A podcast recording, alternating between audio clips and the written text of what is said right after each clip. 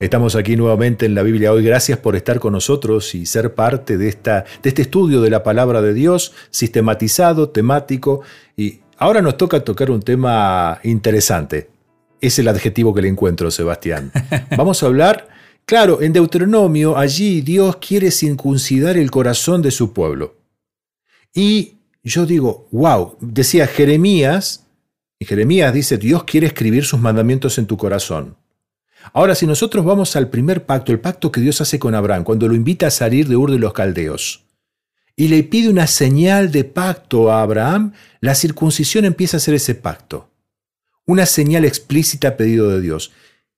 Explícame qué significa la circuncisión del corazón. Bien. Primero vamos a, explicar lo que es la circuncisión, este, la, tradicional, ¿no?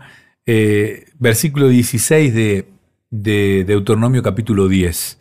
Dice, circuncidad pues el prepucio de vuestro corazón. Cosa como el prepucio del corazón. Si el corazón no, no, tiene prepucio, ¿no? Y aparte, acá yo, yo no veo que las mujeres levanten mucho esta bandera, ¿no? Pero acá digamos como que en esta quedan afuera las mujeres, quedan excluidas de esta, de esta, de, esta porción de la Biblia. Sin embargo, no, para nada. No están excluidas. Y no endurezcáis más vuestra cerviz, porque Jehová vuestro Dios, el Dios de dioses y Señor de señores, Dios grande, poderoso y temible, no hace acepción de personas ni recibe soborno. Esta parte de la Biblia a mí me vuela, me vuela la cabeza, ¿no? Que ya en la Biblia nos, diga Dios es honesto y no, no, acepta sobornos. O sea, eh, yo no sé, la, palabra... Acá no se negocia nada, Sebastián. Eso es lo que te dice Dios. A mí no me importa yo no hago acepción, a mí no me interesa ni el color, ni, ni, ni, ni, nada, ni la nacionalidad, ni nada. O sea, yo, yo no tengo, o sea, sí, yo los elegí a ustedes por una cuestión, este, con una misión en realidad, los elegí por una misión. Sin embargo, yo no hago acepción de personas. Y, estoy hablando de, este, de, no negociar esto, yo no, no, no se me puede sobornar hace justicia al huérfano y a la viuda, que ama también al extranjero y le da pan y vestido. Ahí nos habla ya de circuncidar el prepucio de vuestro corazón. Y aquí, prepucio es una metáfora tal cual la usa Jeremías capítulo 6, versículo 10, que habla de lo que estorba en tu corazón. ¿no? Eh, acá yo tengo una Biblia, la Biblia de Andrews, una Biblia preparada por eruditos, y acá claramente cuando se refiere a prepucio dicen que está hablando de un estorbo en el corazón, porque en el corazón uno no tiene prepucio. Entonces, ¿cuál es el prepucio del corazón? El prepucio del corazón es, este, o la circuncisión del corazón es sacarle a tu vida interior lo que te sobra. No estamos hablando del corazón como un órgano, no es que tenemos que ir a un cardiólogo y, pedirle que nos abra el pecho, que nos abra el externón y, haga una cirugía corazón abierto sacándonos un pedacito que, que, tenemos de más. No, no, no, no. Es lo que llamaríamos hoy es una metáfora. Completamente. Acá lo que Dios está diciendo es, yo quiero que este, se circunciden el corazón. Y de hecho, eh, Romanos capítulo 2, versículo 28 y 29, el apóstol Pablo vuelve a hablar de este tema fuertemente. Pero claro, Mirá el contexto. Pablo le está hablando a la capital del imperio pagano, donde no habían muchos circuncidados. En Roma yo no me imagino a nadie circuncidado. Sin embargo, aquellos que sí eran circuncidados tenían este problemita de yo soy circunciso, él no. Hay una diferencia.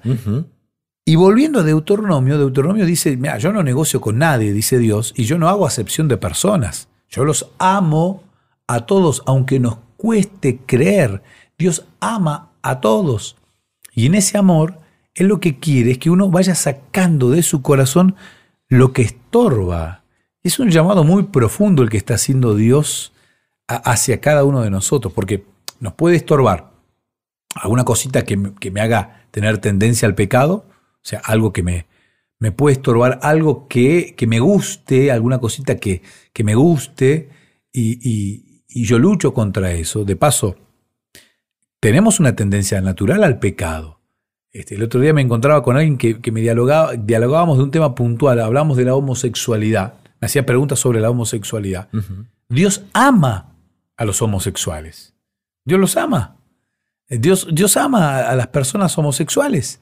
Eh, y, y yo le digo, mira, si X persona fuera homosexual y lucha toda su vida con esa tendencia que él tiene, tal vez por alguna malformación, no sé, por algo o algún incidente, algo, algún trauma, algo que le produce eh, tener atracción sexual hacia personas de su mismo sexo, pero por amor a Dios se niega a entregarse a ese, a ese deseo pecaminoso, esa persona, yo, yo, le quiero dar un abrazo en el cielo a todos los homosexuales que vayan al cielo. Amén. No, sé, si me, no sé si me explico. Sí, sí, sí. sí. O sea, ¿Qué hay en tu corazón que te estorba?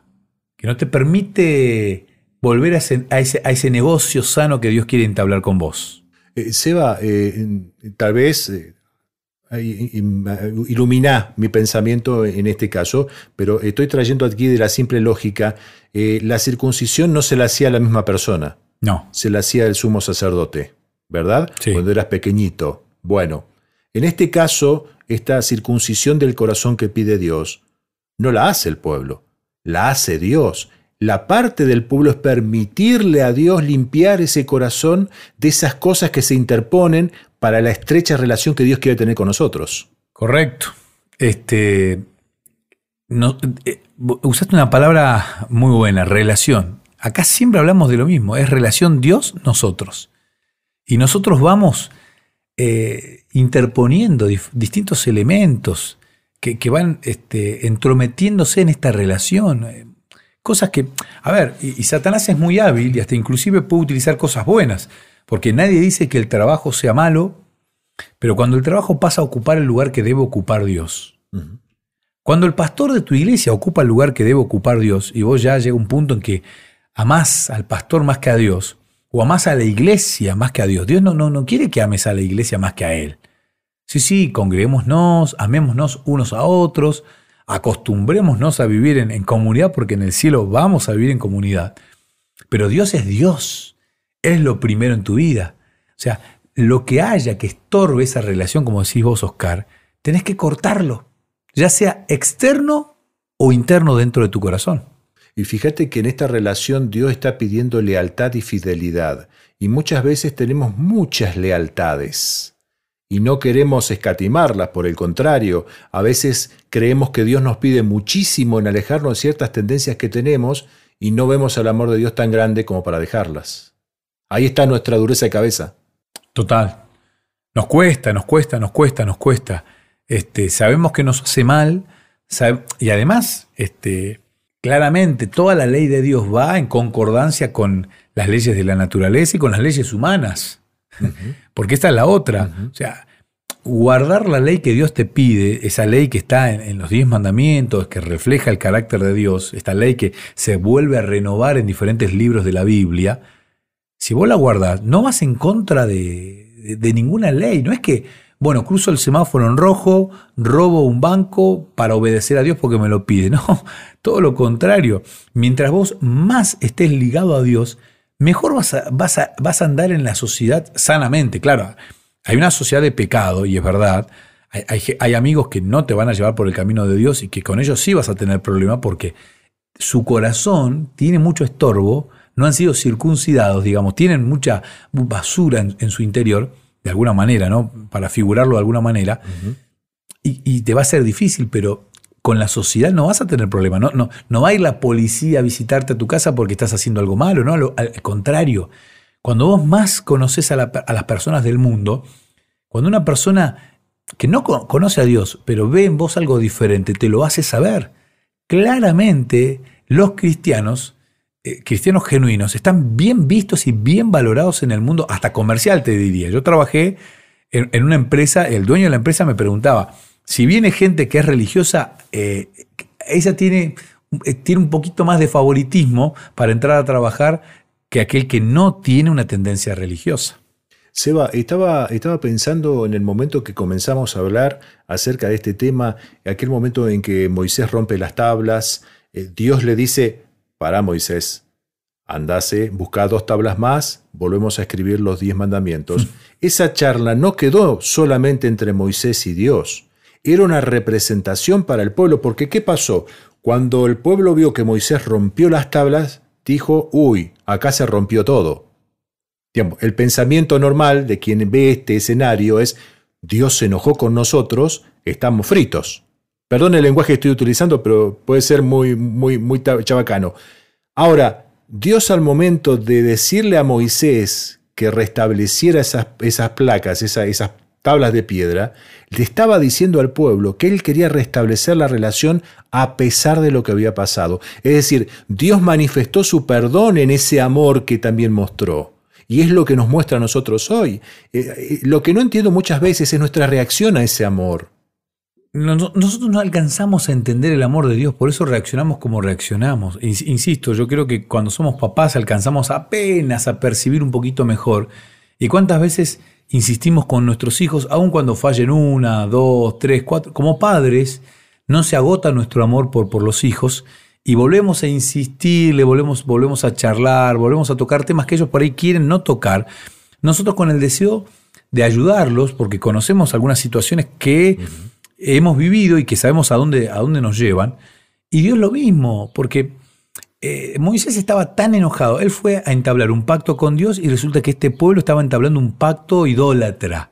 O sea, Moisés claramente reaccionó con toda la humanidad encima y Dios, digamos que, o sea, no es que se, enoja con Moisés de alguna manera, porque la reacción fue natural, pero como decís vos, Moisés, eh, Dios deja pasar el tiempo y vuelve a restablecer este pacto. Otra vez muy gráfico, muy pedagógico este Dios, que sigue siendo tan pedagógico hoy, muy pedagógico, le dice, muchachos, tráiganme dos tablas de vuelta que vamos a renovar el pacto.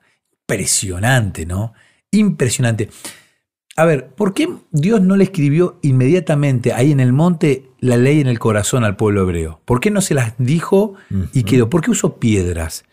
Yo creo que este pueblo estaba tan acostumbrado a lo visual, a ver, a ver el becerro, a ver el, ídolo en Egipto, a ver las inscripciones. Ellos, ellos, estaban acostumbrados a hacer las inscripciones en las diferentes esculturas egipcias porque eran los esclavos. Ahora ellos estaban viendo cómo está esta luz, esta explosión maravillosa arriba en el, en el monte, con su mano o sea, era un grabado que ellos sabían que no se había hecho con ningún martillo ni con nada. Ellos sabían que esto era imposible humanamente hacerlo, que Moisés era incapaz de hacerlo, que era la mano de Dios. O sea, Dios hasta inclusive les hizo un guiñe para mostrarles, miren muchachos, si ustedes están acostumbrados a ver algo de piedra, yo les doy, con mi dedo les hago una, una, escultura. Y ellos igual aún fallaron. O sea, el amor de Dios es inagotable y se renueva siempre. Y sobre esto vamos a seguir hablando en nuestro programa y creo de continuo porque la Biblia no deja de hablar de amor de Dios, pero en el último bloque vamos a hablar del amor al extranjero y vamos a integrar todo esto de lo que venimos hablando, Seba. Vamos a la pausa, ¿te parece? Ya volvemos con más La Biblia hoy.